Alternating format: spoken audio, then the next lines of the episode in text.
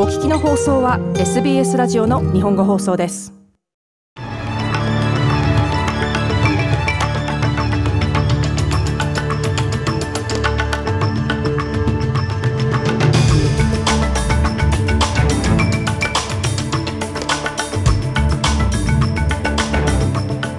3月29日午後のニュースをシドニーのスタジオから大場由美がお届けします。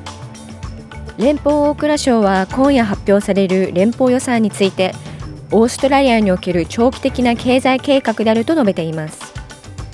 ニューサウスウェル州北部とクイーンズランド州南東部に洪水による避難勧告が発令されました。そしてスポーツ。オーストラリアのクリケット界が明日水曜日 MCG で開催される追悼式に先立ちシェーン・ウォンさんに賛辞を送りました。この時間の主なニュースです。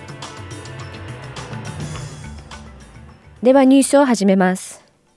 ジョシュ・フライデンバーグ増相によると今夜発表される予算案は生活費の一時的な緩和と経済の長期計画を掲げているといいます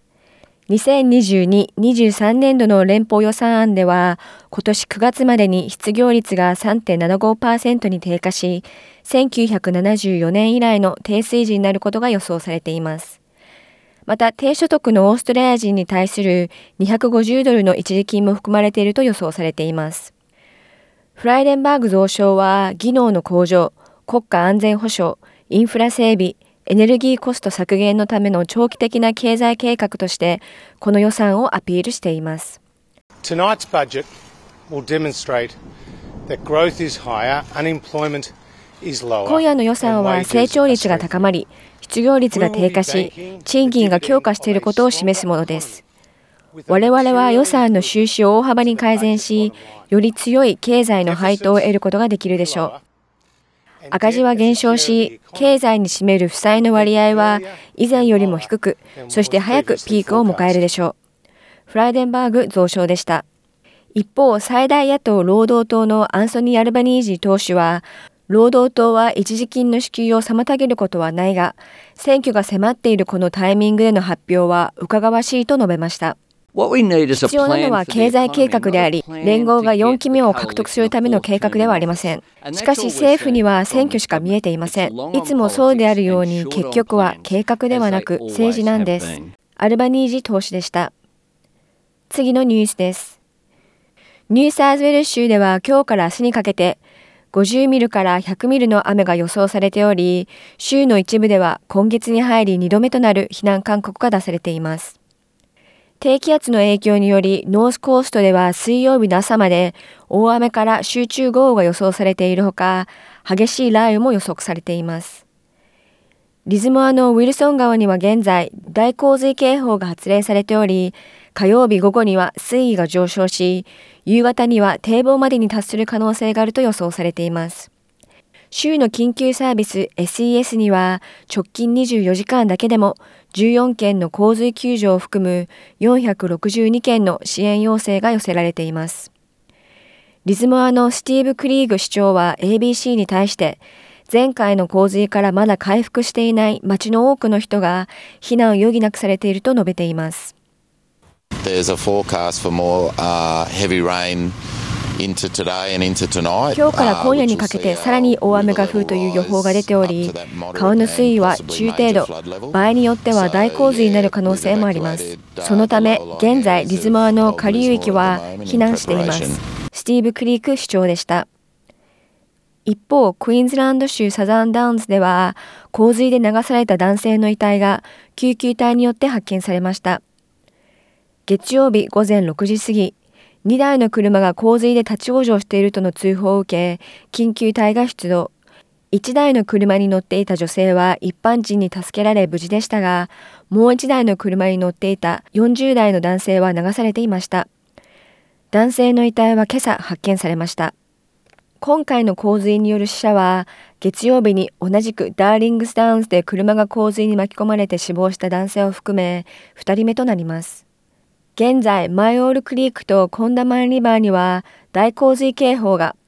ドーソンリバー上流には最終避難を命じる洪水警報が発令されています。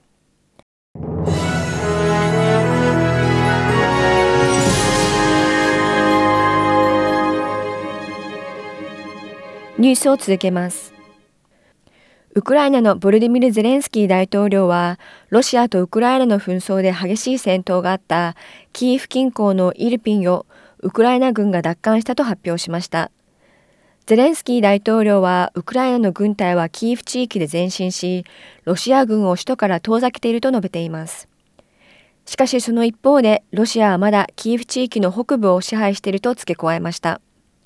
この地域の安全について話すのはまだ早すぎます。戦闘は続いています。ロシア軍はキーフの北部を支配下に置いています。彼らは資源と人員を持っています。破壊された部隊の再建を試みており、たとえ90%の損失があっても、それは彼らを止めるものではありません。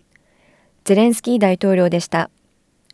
一方、ゼレンスキー大統領は欧米に対して戦闘機や防空ミサイルの提供を要請しており、また、ロシアに対する石油禁輸措置に遅れを取っていることについて、同盟国を非難しています。次のニュースです。オーストラリアのワクチン専門パネルアターギーは、12歳から15歳の COVID-19 ブースターの承認、そしてより広い範囲の人々への2回目のブースターを検討しています。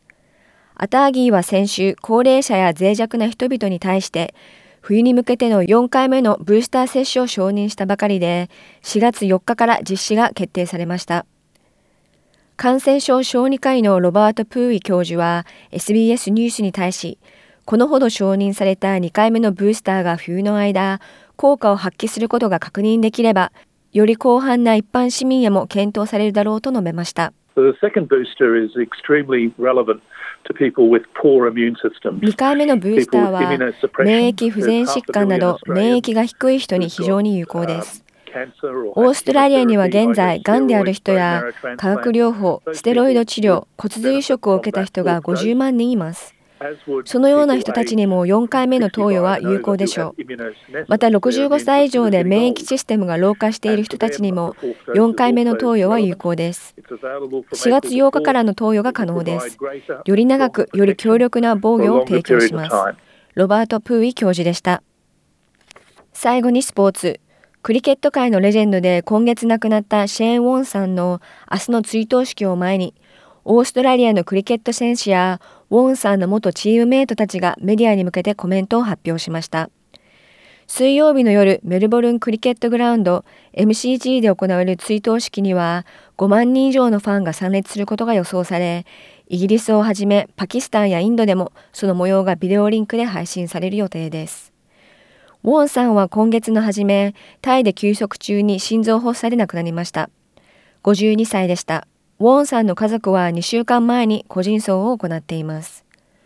オーストラリアのクリケット選手であるグレン・マックスウェル氏はナインの取材に対し、ウォンさんはいつも訪れた国際チームの選手たちに手を差し伸べていたと語りました。彼がクリケットに残した遺産は、知識を一人一人の選手に伝える能力であり、その知識は常に最高級のものでした。グレン・マックスウェル選手でした。以上3月29日午後のニュースをお届けしました。